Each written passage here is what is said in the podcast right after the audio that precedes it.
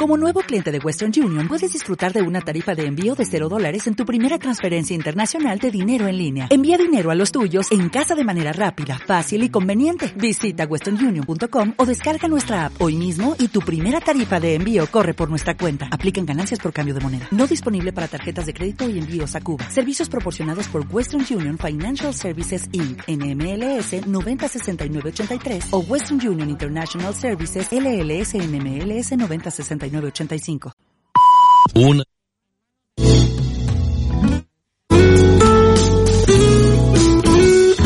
Radio Las Palmas FM. Radio Las Palmas. ¿Qué tal? Saludos, muy buena tarde. La una y treinta minutos en Canarias. Comenzamos el tiempo para la información en Canarias a las trece treinta. Se habla en la jornada de hoy mucho de los presupuestos y del contenido, obviamente, que este nos depara para la comunidad autónoma de Canarias. Podemos hablar en principio de las pensiones. Sí, de los pensionistas canarios que van a cobrar por primera vez una media de más de mil euros al mes a partir de el próximo año 2023. Hay una histórica subida torno al 8,5% anunciado por el gobierno de Pedro Sánchez para el próximo año 2023 y esto va a repercutir claramente en cada pensionista isleño. En la media, 85 euros más en su, en su nómina mensual. Esto multiplicado por 14 nos da 1.190 euros más al año. No obstante, ese sería el incremento medio para los 324.108 pensionistas residentes en el archipiélago, si bien las cuantías de la paga difieren de forma considerable en función del tipo de pensión, es decir, si es jubilación, viudedad, orfandad, favor familiar o incapacidad permanente. Todas se van a revalorizar alrededor del 8,5% desde el próximo ejercicio. Ya lo anunciaba la ministra de Hacienda, María Jesús Montero. Compartirán que la dignidad de un país entre otras cuestiones, se tiene que medir en cómo tratamos a nuestros mayores y, por tanto, cómo se comportan las partidas respecto a las pensiones. Y, por tanto, puedo volver a afirmar que este Gobierno revalorizará las pensiones al IPC. De hecho, se experimenta un crecimiento en la política de pensiones del 11,4%, que eh, eh, incorporarán nuevos pensionistas que se incorporen, por supuesto, a las prestaciones, pero también una revalorización que va a estar en el entorno del 8,5% y que se medirá, como recuerdan, en el mes de noviembre, como establece la ley que aprobó este gobierno. El colectivo de pensionistas más numerosos en la comunidad autónoma de Canarias es el de jubilados. Son 195.254 personas que cobran una media mensual sobre los 1.161 euros. El incremento medio será de unos 99 euros al mes. Y en Canarias destaca, destaca también el colectivo de perceptores de la paga de viudedad. Es el caso de 61.053 personas, mayoritariamente mujeres, que cobran una media de 735 euros al mes. El incremento mensual para este colectivo de viudas es de unos 62 euros y 50 céntimos. Si lo multiplicamos por 14, en torno a los 875,5 euros al año eh, de más que van a cobrar las personas que cobren esta, esta pensión. Eh, hay una situación económica eh, que está ahí, de la cual se habla, y es cómo crecerá España, o mejor dicho, más que cómo, cuánto crecerá España en el próximo año 2023. Hay disputas. Por un lado, el gobierno dice que van a crecer el 2,1%, así lo fija el gobierno central, mientras que el Banco de España señala que la economía española crecerá el próximo año 2023. Son estimaciones, obviamente, el 1,4%. Esto trae disputa y son preguntas habituales a los miembros del gobierno. Por ejemplo, Pedro Sánchez. Y respecto a, las previsiones del Banco de España, vamos a ver. Eh, la previsión de crecimiento para el año 2023 la tengo aquí apuntada, que ha planteado el Gobierno de España, y además la vicepresidenta lo ha dicho en muchas ocasiones, es prudente. Está en línea con la de otros organismos internacionales. El Fondo Monetario Internacional prevé un crecimiento económico para el año 2023 de España del 2%. La Comisión Europea del 2,1%, es decir, la misma que está planteando el Gobierno de España.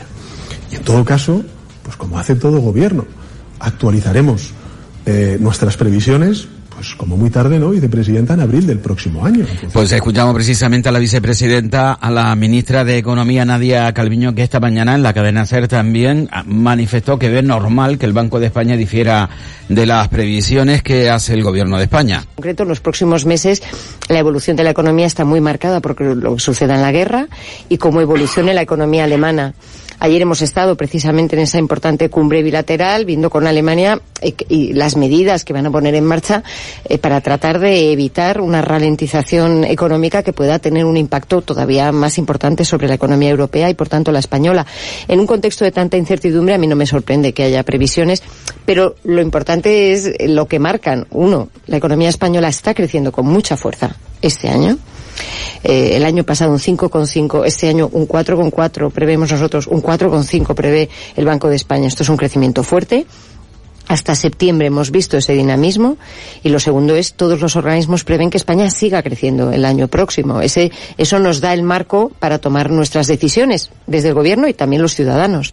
También se ha manifestado el ministro de Seguridad Social, José Luis Escriba, quien esta mañana eh, ha estado en la ciudad de Las Palmas de Gran Canaria. Ha firmado con el presidente de Canarias, pues, los 50 millones destinados para los menores migrantes, para los MENAS, eh, que se encuentran en nuestra comunidad. Ahora iremos con ese asunto. Antes vamos, seguimos, continuamos con el crecimiento de nuestro país y la singularidad de un gobierno y, por otro lado, las estimaciones que nos trae el Banco de España. Para el ministro de la Seguridad Social, José Luis Escriba, eh, estamos ante un entorno extraordinariamente incierto y sería deseable, manifiesta, que estas instituciones, por ejemplo, el Banco de España para la, para la, bueno, él es empleado público del Banco de España, así lo ha manifestado, que debería esta, estas instituciones también plantear las incertidumbres en sus estimaciones. Escuchamos a Escriba. Bueno, decir que estamos en un entorno extraordinariamente incierto.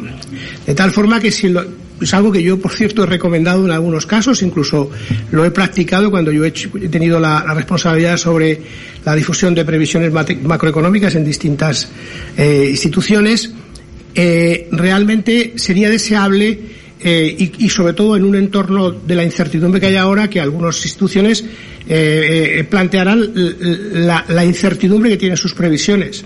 De tal forma que la previsión del Banco de España, si tuviéramos los rangos, digamos, de incertidumbre asociados, es perfectamente compatible con la previsión del Gobierno. Porque ahora mismo es una situación muy incierta.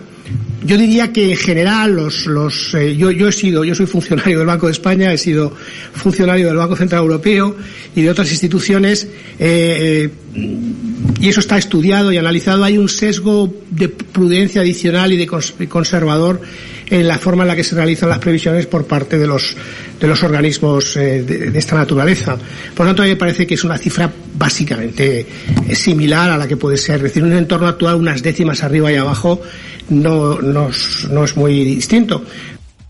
Bueno, pues ahora sí, vamos con la firma de ese convenio entre el Gobierno de España y la Comunidad Autónoma de Canarias. Han firmado esta mañana el presidente Ángel Víctor Torres y el ministro de Inclusión y Seguridad Social, José Luis Escriba, convenio por el cual se canaliza la subvención de 50 millones de euros para Canarias destinado a la, este, a la atención de personas migrantes, así como a cuestiones sanitarias y mejoras para jóvenes ex tutelados. Esta partida está contemplada, según han explicado ambos en declaraciones a los periodistas, en los presupuestos generales del Estado de este año 2022 y el convenio permite la materialización de esta cantidad es un eh, reconocimiento claro por parte del, Gobierno de España, eh, con este esfuerzo presupuestario a través del Ministerio de Inclusión, pues las tareas eh, añadidas que tiene Canarias frente a otras comunidades autónomas en el ámbito migratorio, resultado de, de la geografía a la que a la que se enfrenta y del y del reto que supone pues estar tan cerca de África. Después, en, los detalles del convenio, pues se explicita efectivamente que ese esfuerzo se materializa en una parte muy importante en la enorme carga singular que tiene eh, el Gobierno de Canarias en la tutela y atención de los menores no acompañados. Es decir, estamos hablando de más de 2.200 en este momento menores no acompañados, que es una situación absolutamente singular. Y eh, además, eh, pues eh, se podrán utilizar estos fondos para otros gastos que, que el Gobierno de Canarias tiene que realizar en el ámbito de migraciones por, la, por, por, sus responsabilidades en el ámbito sanitario en el ámbito educativo. Y también incluye elementos que yo creo que son muy importantes para que el Gobierno de Canarias también se incorpore en lo que es la labor con los países de origen. También se le preguntó en esa misma rueda de prensa al presidente del Gobierno de Canarias sobre un asunto que compete no al Ministerio de Inclusión o Migraciones, sino al de Derechos Sociales, como es el de los menores residentes en la comunidad autónoma, por un convenio que firmó el Gobierno de Canarias, precisamente por con derechos sociales para el acogimiento de los menores. Eh, un convenio eh, que va a rebajar claramente el número de menores no acompañados que se van a quedar en Canarias y que va a obligar a otras comunidades autónomas a ser partícipe y solidario. Mesa sectorial, donde están las comunidades y el Ministerio de Derechos Sociales cerró un acuerdo eh, en el que hay una distribución de menores de Canarias en el año 22 y 23 que eh, son cercanos a las 700 personas. ¿no? Y eso es eh, un protocolo que se acuerde y que está firmado por esa sectorial. Eso es un gran paso. ¿Por qué? Porque hasta ahora lo que teníamos era una solidaridad, solidaridad absolutamente voluntaria, ¿no? Y hemos conseguido que comunidades diversas dijeran que sí hasta sumar 208 menores. Como saben, había comunidades que no, no, no respondían, ¿no? El siguiente paso es un cambio legislativo.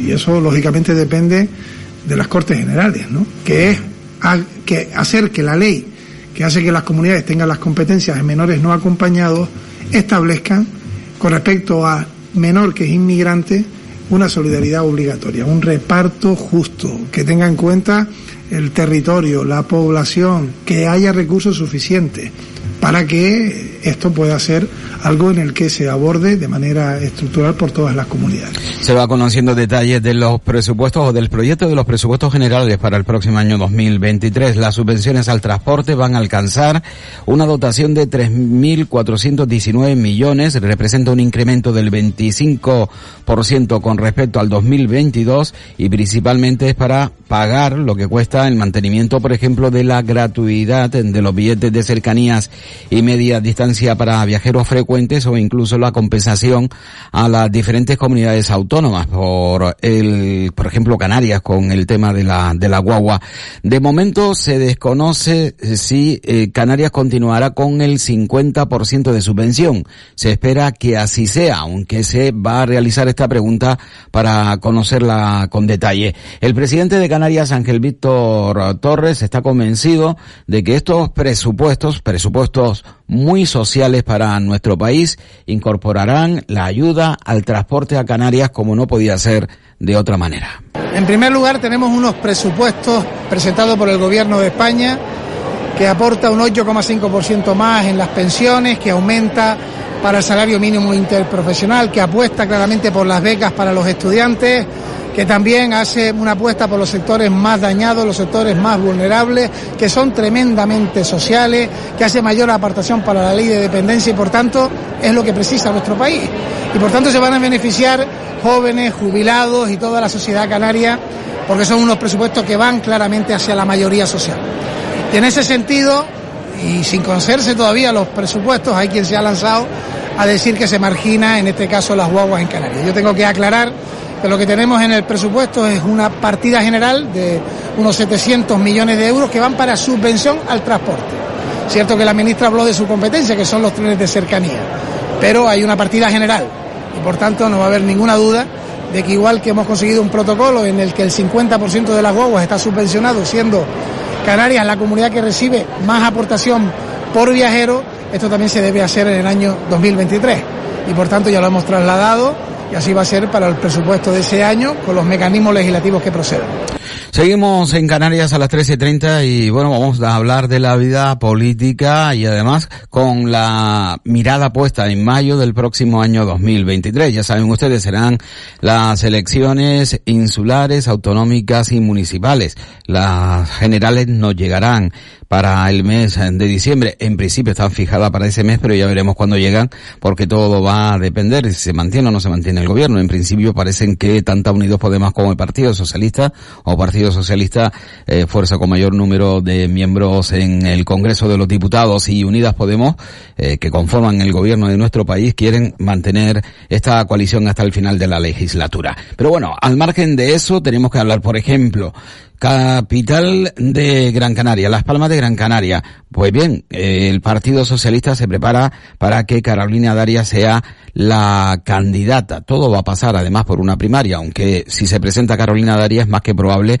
que no tenga competencia. El secretario insular del Partido Socialista en la isla de Gran Canaria, el consejero de Obras Públicas, Transporte y Vivienda Sebastián Franquis, ha manifestado hoy que la ministra de Sanidad es una magnífica candidata para el Ayuntamiento de Las Palmas de Gran Canaria y apunta que lo previsto es que se decida su candidatura en el mes de diciembre. Para eso tendrá que abandonar el gobierno, es decir, dejar de ser ministra de Sanidad. Yo hasta siempre tengo que Carolina es una magnífica candidata para, para la alcaldía de Las Palmas de Gran Canaria.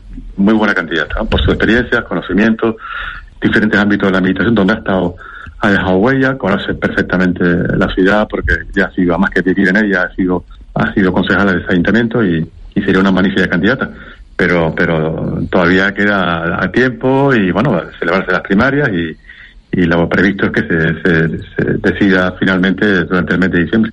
Bueno, pues durante el mes de diciembre tendremos que esperar, pero muy poquito. Ya estamos en el mes de septiembre y los días avanzan, pues a una marcha, yo creo que más, ¿no? Una quinta, una sexta velocidad. Incluso si fuésemos un Fórmula 1 o la vida tuviese el día, un Fórmula 1, pues incluso hasta una séptima o octava velocidad.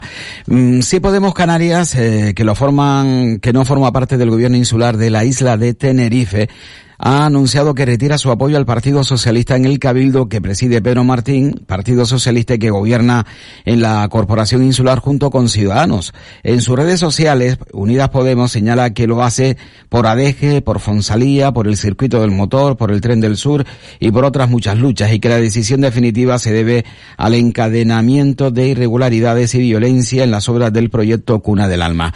La coordinadora general de Sí Podemos en Canarias, Laura Fuentes, se refiere a la retirada del apoyo al Cabildo de Tenerife y señala que nosotras, en referencia a Unidas Podemos, entiende que no afectará este, esta ruptura eh, o este eh, o esta o este retiro del apoyo al Partido Socialista en el Cabildo de Tenerife mm, no tiene por qué afectar, señaló al Pacto de las Flores, al Gobierno de Canarias. Nosotros entendemos que no, en el Gobierno del Pacto de las Flores entiendo que hay una diferencia y hay una distancia eh, a pesar de que nosotras seamos mucho más ambiciosas, ¿no? A veces, por ejemplo, con el tema de la catástrofe o de la moratoria, queremos implementar políticas, algunas que incluso están en el Pacto de las Flores, que no se ponen en marcha pues por la urgencia que a nosotros nos gustaría, pero las mejoras sociales que se están produciendo, los datos que, que, nosotras nos estamos produciendo en el gobierno, eh, la ley de renta ciudadana, la ley de juventud, la ley de políticas eh, culturales, yo creo que, que demuestran ¿no? que contribuimos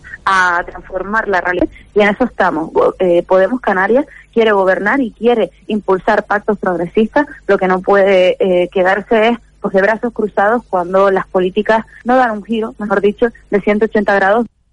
Bueno, pues así se ha pronunciado la máxima responsable de Unidas Podemos, o de Podemos, perdón, en la Comunidad Canaria. También el Coalición Canaria, eh, Rosa Dávila, secretaria de organización de esta coalición política en la isla de Tenerife, ha comunicado a la ejecutiva insular de su partido su disposición de encabezar la candidatura a la presidencia del Cabildo de Tenerife, una candidatura que deberá ser refrendada en la ejecutiva insular y también en el Consejo Político insular del próximo día 28 de octubre. Rosa Dávila, todo por Tenerife. Y, es verdad que, que, he dado la vuelta a la isla dos o tres veces en todos los municipios y que, y que lo sigo haciendo. Es muy importante para recuperar plazas importantes donde ganamos y sin embargo nos colocaron en la oposición y Tenerife a nadie se le escapa que es una eh, posición importante para Coalición Canaria. Tenemos que recordar que aportamos el 65% de los votos de Coalición Canaria y este es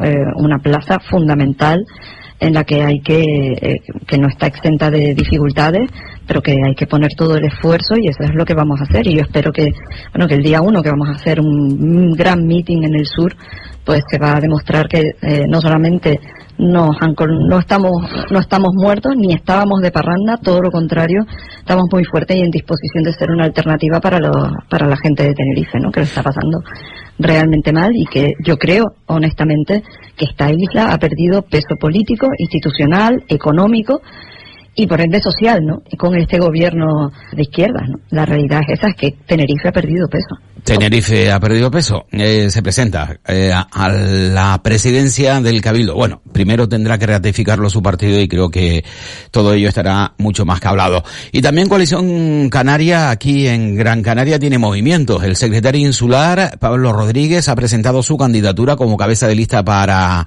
ir por Gran Canaria al Parlamento de Canarias. Ha manifestado con la prioridad de ayudar a las familias que lo están pasando realmente mal.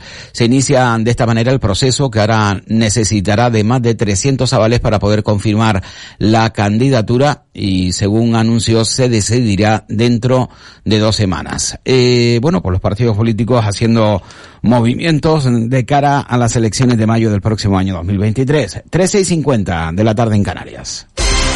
Este sábado, a partir de las 5 y cuarto de la tarde, fútbol en Radio Las Palmas. Unión Deportiva Las Palmas, Unión Deportiva Ibiza. Narrado en las voces de Ismael Omar y Carlos Santana. ¿Necesitas hacer una página web? Weblaspalmas.es. ¿Quieres estar en las primeras posiciones de Google? Weblaspalmas.es. Estamos a la vanguardia en tecnología para el desarrollo de páginas web de última generación. Visita nuestro estudio y te asesoraremos sin ningún compromiso. Confía en la empresa líder en Canarias. Entra en weblaspalmas.es. Nos vamos para Tailandia. 18 días para conocer este maravilloso y exótico país. Del 22 de octubre al 8 de noviembre. 3.450 euros, 18 días. Lo mejor de Tailandia. Alda Tours Viajes. En la calle Menéndez y Pelayo, número 16, trasera del Mercado Central. Teléfono 928 2666 96. Abrimos de lunes a viernes de 9 de la mañana a 4 de la tarde. Alda Tours. Este viernes 7 de octubre, Radio Las Palmas en directo con Dulce María Facundo en las fiestas tradicionales de la Naval, de 11 a 1 del mediodía. Ayuntamiento de Las Palmas de Gran Canaria. Toda una ciudad. Bueno, continuamos en Canarias a las 13.30. Nuestras islas encabeza el aumento de la compraventa de viviendas con una subida del 56,9% en el mes de agosto, según recoge un informe del Colegio de Registradores que añade que en cuanto a las compraventas totales, en agosto se, se inscribieron en las islas 4.317 operaciones, un 37,4% más que en agosto del 2021. Respecto a las hipotecas sobre viviendas, Canarias también ha tenido mayor incremento interanual con un 41,8% y 1.307 constituciones de hipoteca. Nos vamos con el Ayuntamiento de Las Palmas de Gran Canaria, que celebró hoy miércoles, eh, perdón, hoy jueves, la sesión constitutiva del Consejo Municipal de la Discapacidad. Es un nuevo órgano de participación y asesoramiento a través del cual una representación de las asociaciones, familiares y centros de atención ubicados en Las Palmas de Gran Canaria podrán proponer iniciativas, acciones y proyectos que mejoren el bienestar de las personas con algún tipo de discapacidad del municipio. Nos lo explicaba esta mañana aquí Prisco Navarro el concejal de Participación Ciudadana? Pues el objetivo principal es eh, visibilizar en primer lugar eh, a las personas con discapacidad que, que, están en la ciudad o que, o que pasan por la ciudad. Visibilizarlas a través de este órgano de participación ciudadana, un órgano en el que pueden eh, realizar propuestas, puede debatirse sus propuestas y, y, luego pueden esas propuestas elevarse al grupo de gobierno para su posible ejecución. Eh, propuestas de, de, cualquier tipo, eh, puede ser desde eh, la solicitud de un diagnóstico de las personas con discapacidad hasta la ejecución de, de algún tipo de proyecto que elimine eh, barreras arquitectónicas eh, y sean accesibles. Lo que persigue es darle voz darles visibilidad a las personas con discapacidad que hasta ahora lo hacían tanto colectivos como personas con, discapacidad, con discapacidad de forma individual. Y seguimos en el Ayuntamiento de Las Palmas de Gran Canaria, una nota de prensa que nos envía el área de urbanismo que nos indica que durante la tarde de hoy se van a iniciar los trabajos de reparación y arreglo del socavón y el muro del paseo del barrio marinero de San Cristóbal. La actuación se va a realizar coincidiendo con la baja mar siempre y cuando las condiciones del mar lo permitan y tiene como objetivo garantizar la seguridad del entorno afectado tras los daños producidos por la fuerza del oleaje. Esta es una obra que acometemos por el procedimiento de emergencia con el objetivo no solo de recuperar el paseo, sino recuperar los servicios y asegurar las casas de los habitantes del Paseo de San Cristóbal. Es un paseo emblemático para la ciudad y el ayuntamiento en estas circunstancias tiene la obligación de actuar por la vía de emergencia. Construiremos una escollera para asegurar a los trabajadores, aprovecharemos las mareas, construiremos un muro, restauraremos los servicios y rellenaremos. Posteriormente habrá otra actuación para el embellecimiento del paseo pero esta es la importante ahora, una obra de emergencia para garantizar la seguridad de todas las personas que viven en el Paseo San Cristóbal y de todos, todas aquellas que lo usan a diario. Cambiamos de asunto, vamos a hablar de educación y además desde el punto de vista de cómo España se ha preparado y ha recibido a los alumnos ucranianos, porque el secretario de Estado de Educación, José Manuel Barceldón, ha asegurado en el Congreso que actualmente hay al menos 32.884 estudiantes ucranianos desplazados debido a la guerra y que están escolarizados en nuestro país. En el caso de España, la movilización de la comunidad educativa permitió que al final, finalizar el pasado curso escolar fuéramos el quinto país en escolarizar alumnos procedentes de Ucrania. Hecho muy significativo si consideramos que no estamos entre los países fronterizos o entre los países más próximos. En la actualidad, se estima que hay escolarizados en España 32.884 estudiantes ucranianos desplazados. Faltan datos aquí en estos 32.000 de tres comunidades autónomas, podría subir un par de miles más. Aquí se incluyen 29.262 menores escolarizados, así como 3.622 adultos escolarizados en escuelas oficiales de idiomas y centros de educación para adultos. La estimación es que el 41% se corresponden con el nivel de primaria, el 25% con el nivel de ESO, el 16% en el nivel de infantil y el 11% en educación de idiomas y para adultos. Existe una dificultad y es que su distribución por el territorio no es homogénea. Así es, mm, Valencia, por ejemplo, es la comunidad autónoma que más ucranianos escolarizados tiene, el 33%, el 16% en Cataluña, el 17% en Madrid, el 3% en Andalucía, el 4% en, el 4% en Aragón. En definitiva, sí que están muy dispersos por todo, por todo el país. 350 migrantes han sido socorridos en las últimas horas cuando trataban de alcanzar las costas españolas a bordo de varias pateras en 16 embarcaciones, entre ellas Lanzarote, Fuerteventura, también Mallorca, Cádiz, Granada, Almería y Alicante. Decirles que Lanzarote se ha convertido en el primer puerto de desembarco de la llamada Ruta Canaria.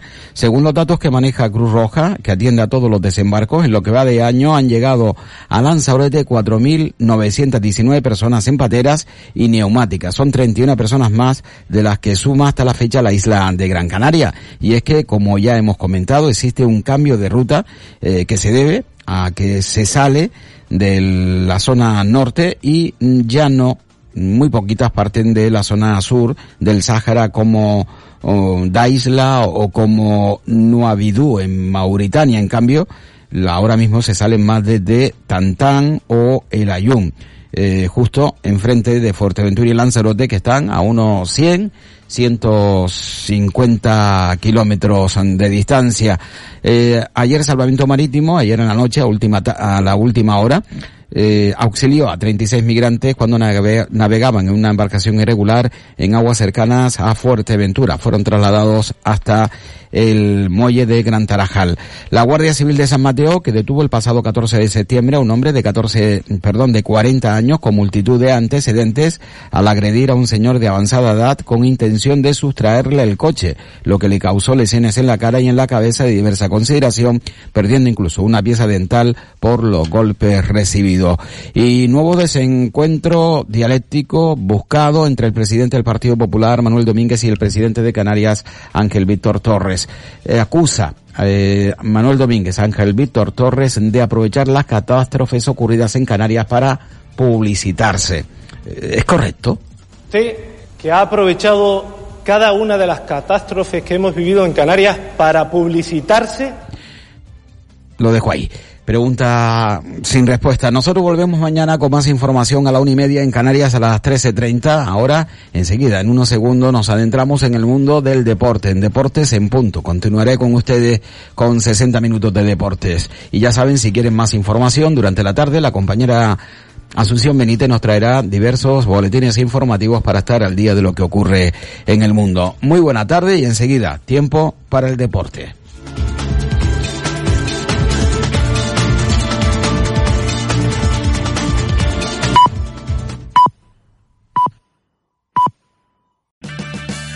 Purchase new wiper blades from O'Reilly Auto Parts today and we'll install them for free. See better and drive safer with O'Reilly Auto Parts. Oh, oh, oh, O'Reilly Auto Parts.